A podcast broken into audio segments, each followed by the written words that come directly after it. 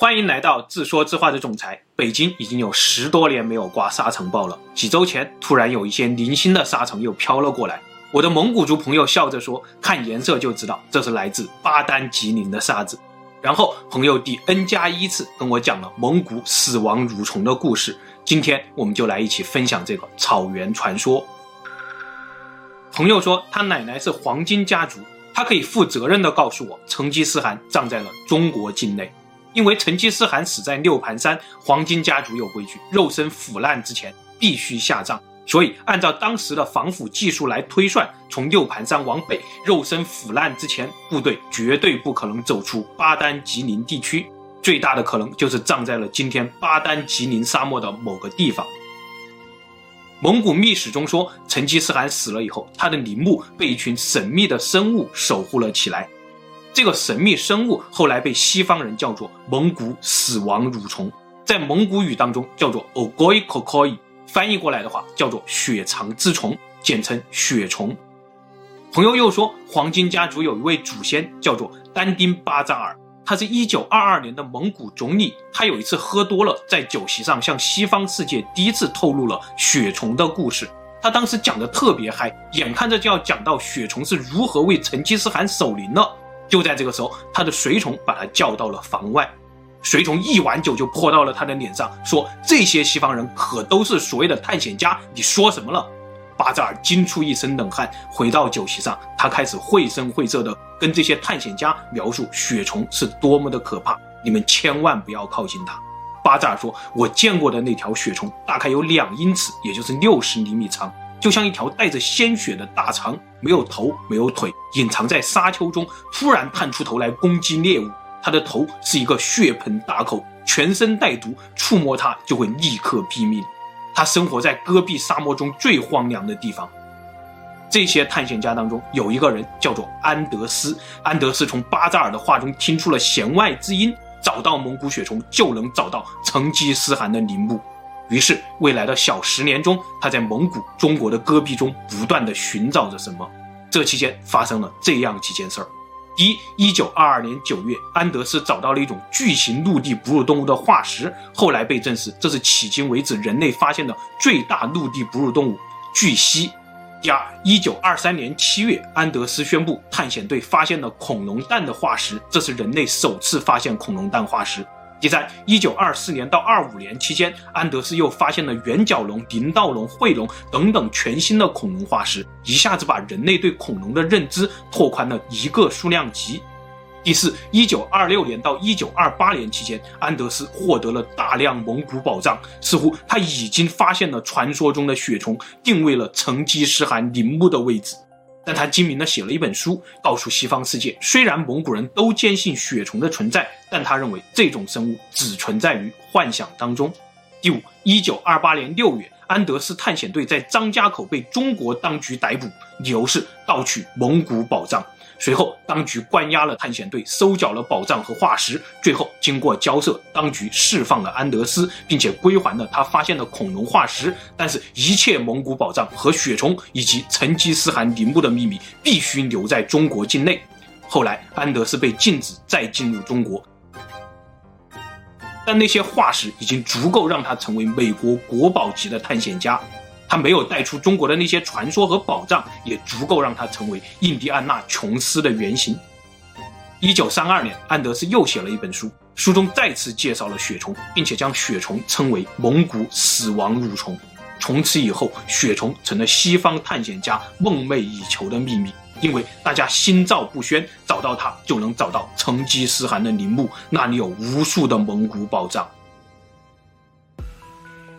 朋友接着说，两千零三年开始有一个都市传说流传，说有一个德国纪录片的摄制组在巴丹吉林遭到了雪虫的袭击，两人死亡。事后消息被封锁了起来。故事大概是这样的：一九九八年美国国际探险旅游博览会上，中国唯一获奖的项目就是最美沙漠巴丹吉林。从三十年代的安德斯到零零年代，西方人始终对神秘的蒙古、神秘的巴丹吉林充满了好奇。两千零三年的时候，德国摄制组从中嗅到了商机，派遣了一个十来人的摄制组来到了巴丹吉林拍摄纪录片。导演叫做弗兰克，三十九岁，会说普通话。他在蒙古族司机的带领下，试图进入沙漠最荒凉的无人区——拜新高勒海子南边的沙漠区域。他要寻找沙漠狼的踪迹。三天以后，摄制组一无所获，补给也用完了。到了第四天的清晨，导演安排大家把三辆车上的物资集中，两辆车去沙漠外购买补给，一辆车继续深入沙漠。这辆车上面有四个人：导演弗兰克、副导演、摄影师和蒙古司机。蒙古司机知道南边有一个海子，那里有淡水，有狼。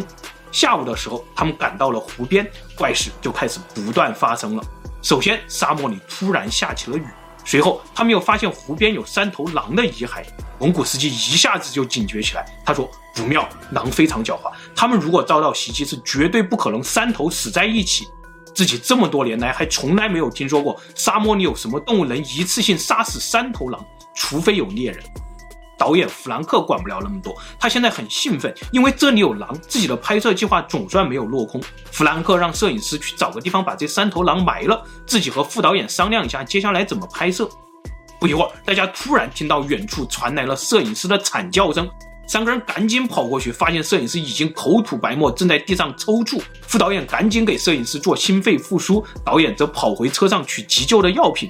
蒙古司机跟着导演跑了没几步，突然就说：“导演，你看那是什么？”只见沙丘上一条爬行的痕迹在跟着自己。突然，司机一把推开了导演，同时一条血色的闪电从他们身边划过。站起身以后，导演和司机发现这是一条大约两米长的血色蠕虫，头的位置是一个血盆大口，没有眼睛，全是锋利的牙齿。司机说：“快跑，这是血虫，不要管摄影师了，他和狼都是被这条血虫袭击的，快跑！”几分钟以后，导演和司机跑上了吉普车，眼看着身后的副导演被窜出来的血虫一口咬住，瞬间倒地，只叫了一声就开始抽搐。血虫又钻到了沙子里，开始朝汽车这边爬了过来。但是车子发动以后，轮胎却陷在了沙子里，不停的空转。血虫又在汽车的前面探出了头，司机猛打方向，猛踩油门，车子终于从沙子里弹了出来，碾过血虫的头顶，开了出去。司机一口气开出了几十公里，随后他向当地政府求助。第二天，政府派来了好几辆车，带来了整整一个班的武警，全副武装。在武警的保护下，一行人又返回了湖边。可惜，一切都已经消失了。摄影师和副导演不见了，三头狼的尸体也找不到了。回程的途中，司机和导演被分开，有相关人员陪同谈话。几天以后，导演再见到司机的时候，谁也没有再提血虫的事情。同伴们问起的时候，他们也只说那天一行四人遭到了狼的偷袭。回到现实，血虫这种生物真的存在吗？关于这个问题，我们再来分享一个现实中的灵异事件。两千零九年的三月，英国普斯茅斯的一家水族馆当中发生了灵异事件。工作人员发现，最近水族馆内的珊瑚和鱼类总是莫名其妙的消失，没有尸体，没有遗骸，甚至有一些珊瑚被活生生的切成了两半。很明显，有一种神秘的生物在鱼缸内猎杀动物，非常凶残，被袭击者连骨头渣子都留不下来。一时间，这个事情闹得沸沸扬扬，水族馆的工作人员也开始布置陷阱，企图抓住这个神秘生物。可是，就连那些陷阱的鱼饵和鱼钩都神秘的消失了。这个怪物究竟在哪儿呢？工作人员把鱼缸彻底清空，只留下沙子、水和诱饵，然后用摄像机二十四小时的监视鱼缸。这次他们总算从监视器当中找到了凶手。原来这是隐藏在沙子里的巨型蠕虫。夜晚的时候，蠕虫突然从沙子中探出头，一口咬掉诱饵，将它拖入沙子里面，彻底消失。这个过程快到连陷阱都没有被触发。工作人员们小心翼翼地清空了沙子，终于见到了凶手的真身。原来沙子里面隐藏着三条一点二米长的巨型蠕虫。科学家赶到后，冷静地说：“这是博比特虫，学名叫做拟鳞鳞沙蝉，海床上最神秘的生物之一。”鱼缸里的这三条博比特虫是从沙子中被带来的，带来的时候可能只是一条几厘米的幼虫。后来，幼虫被外力截成了三段，这三段呢，又分别长成了三条巨型蠕虫。目前，世界上发现最大的博比特虫长达三米，深深地扎在沙子里面，对海床上的动物实施突然袭击，一击毙命，将猎物拖入沙子当中，彻底消失。其实，早在1788年，这种神秘生物就被传奇的生物学家帕拉斯命名了。而帕拉斯命名李宁宁沙蚕的故事，竟然又和蒙古血虫有关。我们继续看。时间回到两百多年前，俄罗斯帝国如日中天，帝国女皇从普鲁士招来了一位生物学家帕拉斯。女王交给帕拉斯一个任务：去中亚、去阿尔泰、去贝加尔湖，考察俄罗斯帝国的情况。同时，女王也秘密安排他潜入蒙古、潜入大清国寻找血虫。帕拉斯探险队一共探索了六年，写了穿越俄罗斯帝国各省纪实。他从蒙古人那里了解到，有一种藏在沙丘下面的蠕虫，全年大部分时间都在休眠，七到八月份的时候出来活动。他们喜欢在雨后捕猎，他们没有头，只有一张大嘴，全身带毒，在沙丘中来无影去无踪。猎物被捕食后，连骨头渣子都不会留下。到了一七八八年，一群意大利水手从印度洋返航，他们给帕拉斯带来了两样东西：第一，在斯里兰卡海域遭到神秘蠕虫袭击的故事；第二，这条神秘蠕虫的标本。帕拉斯研究了标本的口气和生理结构以后，断定这是一种潜伏在浅海沙子里的捕食者，属于沙蚕属，并且给它命名为李宁宁沙蚕。同时，帕拉斯也预言，传说中的蒙古血虫正是一种与这种沙蚕类似的生物。因为血虫虽然生活在沙漠中，但是也离不开水，也会在雨后捕食，并且血虫捕食方式、身体结构都与这种沙蚕类似。到了1996年，浅海摄影机终于拍到了这种沙蚕的活体，当时的生物学家还给它取了一个通俗的名字——博比特虫。同时，现实中还有一种这样的沙蚕，这简直就是蒙古血虫的缩小版。所以，蒙古血虫究竟是传说还是现实呢？也许这一切就差一个标本或者一段录像来证明。有一个捷克狂人发誓要找到血虫，他叫伊万·麦克勒。他在1990年、92年、2004年先后三次深入蒙古寻找血虫。在他的探险中，有这样几件事情值得关注。第一，一九九零年，他在一所密宗寺院中休息，有一位修行人过来提醒他：“你正在寻找的东西是一种超越自然的邪恶生物，这背后的秘密你必须用生命来交换，这是属于蒙古的秘密，请你停止寻找。”第二，一九九二年的时候，第二次进入蒙古，在戈壁上，他做了一个梦，梦见自己的背部被蠕虫袭击，无法动弹，慢慢的，自己就像死在了梦中一样。